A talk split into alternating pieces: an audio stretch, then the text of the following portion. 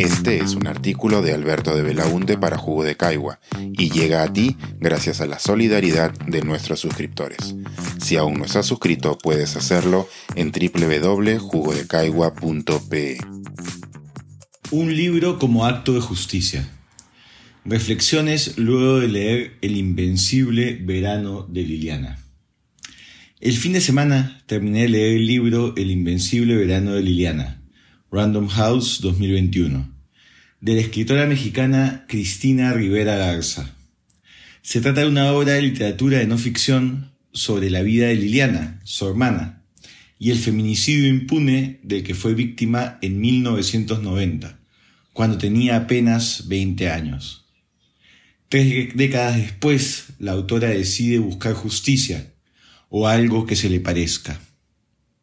El libro enfrenta en sus primeras páginas un contratiempo que no es menor. El expediente del caso de Liliana ha desaparecido.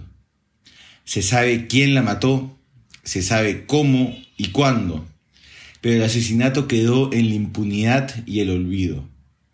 En un desgastante ping-pong burocrático, ninguna dependencia pública encuentra el expediente, como si se tratase de un exótico objeto precolombino que forma parte de una leyenda y no los documentos de un caso que, en teoría, sigue abierto. Ante la incapacidad del Estado, la autora no se rinde y recurre a tres fuentes para contar la historia los escritos de Liliana en cuadernos, cartas y diarios, los testimonios de amigos y los recuerdos familiares. Liliana escribía mucho, lo que permite que su voz como narradora esté muy presente en el relato. Y aquí es donde se encuentra uno de los principales aciertos del libro. La historia cuenta el feminicidio, habla del feminicida, pero se centra en la víctima, Liliana, y en su vida, toda su vida. Esta no es solo una decisión literaria, sino también una decisión política. En un informe sobre el feminicidio en el Perú hecho por la Defensoría del Pueblo, diciembre de 2010, se cita a Ana Carcedo y Montserrat Zagot, quienes señalan que el feminicidio es, abro cita, la forma más extrema de violencia de género, entendida esta como la violencia ejercida por los hombres contra las mujeres en su deseo de obtener poder, dominación o control. Fin de la cita.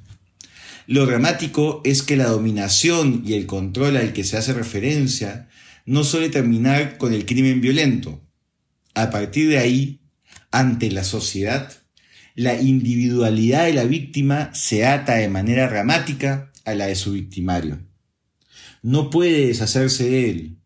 Sus características personales y su historia de vida van desapareciendo hasta convertirse solamente en su final, en lo que él hizo con ella. Pareciera así que el ganador es el feminicida, pues independientemente de lo que diga el Poder Judicial, logró uno de sus despreciables objetivos, que no exista nada de ella que no lo involucre directamente a él. Si uno busca en Google el nombre de una víctima de feminicidio en el Perú, de inmediato encontrará las noticias sobre su asesinato.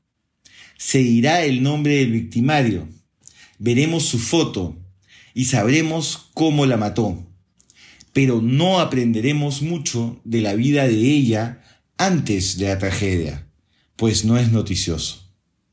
¿Qué música sonaba en su celular cuando quería animar su día? ¿En qué pensaba cuando veía por la ventana del microbús camino al trabajo? ¿Era feliz en ese trabajo? ¿Qué país soñaba con conocer? ¿Qué anécdota divertida podía hacer que riera por horas al recordarla? ¿Qué chapa le habían puesto sus amigos? ¿Qué frase o palabra peculiar aportó al léxico común de su familia? ¿Le gustaba ir al cine? Nada de eso se conoce.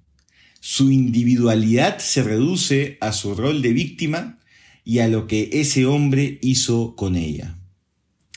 En el libro de Cristina Rivera Garza, Liliana es la víctima de un feminicidio, sí, Y también conoceremos al feminicida y el detalle de lo que hizo.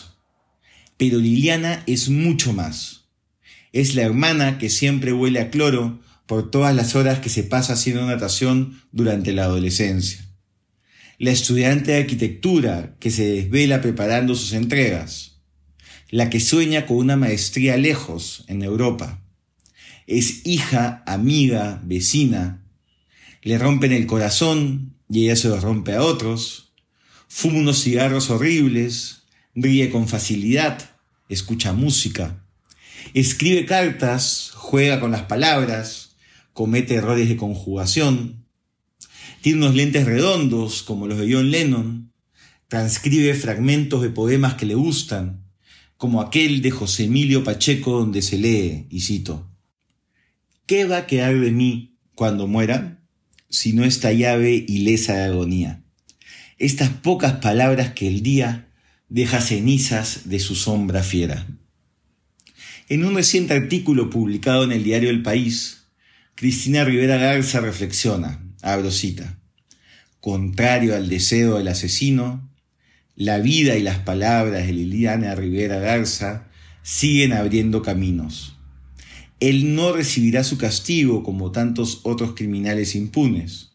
Sin embargo, como ha argumentado la abogada Sayuri Herrera, a cargo de la Fiscalía de Feminicidios de la Ciudad de México, no toda la justicia es punitiva y la ley de víctimas en vigencia contempla la verdad y la memoria como actos de restitución.